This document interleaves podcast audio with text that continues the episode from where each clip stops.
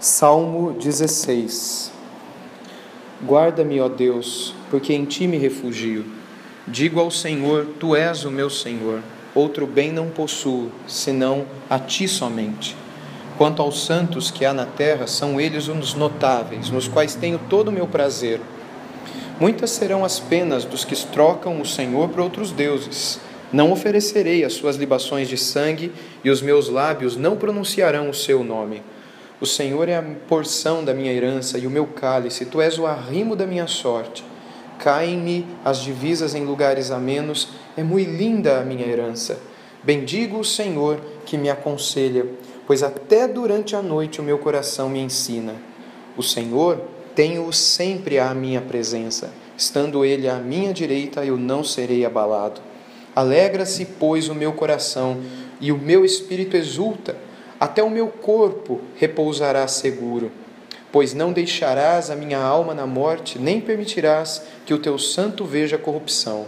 Tu me farás ver os caminhos da vida, na tua presença a plenitude de alegria, e na tua destra delícias perpetuamente.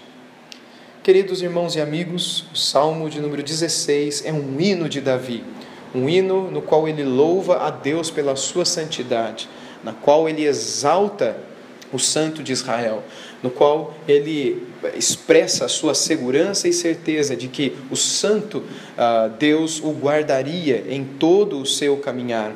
As primeiras palavras dele são: Guarda-me, ó Deus, porque em ti me refugio. Nós só podemos nos refugiar em Deus porque Deus está separado de tudo.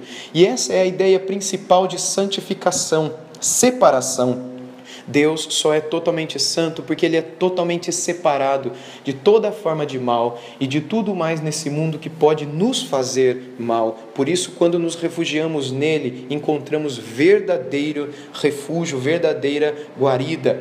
Nós, como o salmista, devemos também tê-lo como nosso Senhor, como o único bem, não apenas que não há outro maior do que Ele, mas não há outro senão Ele. E tudo o que temos vem dele e queremos devolver para Ele, por isso tudo é dele, para a glória dele e por meio dele. Quando no verso 3 ele diz: Quanto aos santos que há na terra, eles são eles os notáveis nos quais eu tenho todo o meu prazer. Com isso, o Senhor mostra a nós onde deve estar o nosso coração, a nossa amizade e, e, e aqueles com os quais nós vivemos e convivemos quando ele menciona no verso 4 as penas que sofrerão aqueles que trocam o Senhor por outros deuses, isso não apenas é uma lição para nós, mas uma lembrança também daqueles que não têm temor do Senhor. O Senhor deve ser a nossa porção, a nossa herança, o nosso cálice, o arrimo da nossa sorte, como ele diz no verso 5 todo o nosso coração, os nossos problemas, as nossas alegrias, tudo deve cair e recair sobre o Senhor, porque do Senhor vem a nossa herança. O que cabe a nós é bem dizer a Ele o tempo todo, Ele que nos aconselha, Ele que dá paz e faz com que a gente durma tranquilo durante a noite, Ele que ensina o nosso coração. Como diz o verso 8, e você e eu devemos dizer também: o Senhor tenho-o sempre à minha presença. Estando ele à minha direita, não serei abalado. Confie nisso. Alegre-se no Senhor e creia que se você também tiver Deus consigo, nada te abalará. Você também repousará seguro ele também não permitirá que você veja corrupção, e ele fará com que você veja os caminhos da vida, porque na presença dele, como diz o final do verso 11, na presença dele você encontrará plenitude de alegria, e na destra dele delícias perpetuamente. Porque só nele podemos encontrar alegria e prazer? Porque ele é santo, porque ele está separado de tudo, e porque nele tudo aquilo que nós não conseguimos encontrar no mundo, nós podemos encontrar e nos alegrar.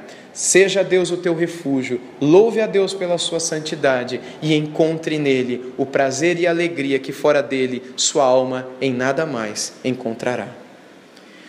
Querido Deus e bondoso Pai, obrigado por em ti e em teu precioso Filho podemos encontrar plenitude de alegria e delícias perpetuamente. Obrigado por poder uh, nos acolher em Ti. Obrigado por podermos nos refugiar em Ti. E obrigado, Senhor, por nos ensinar sobre a Tua santidade e que não há outro igual a Ti.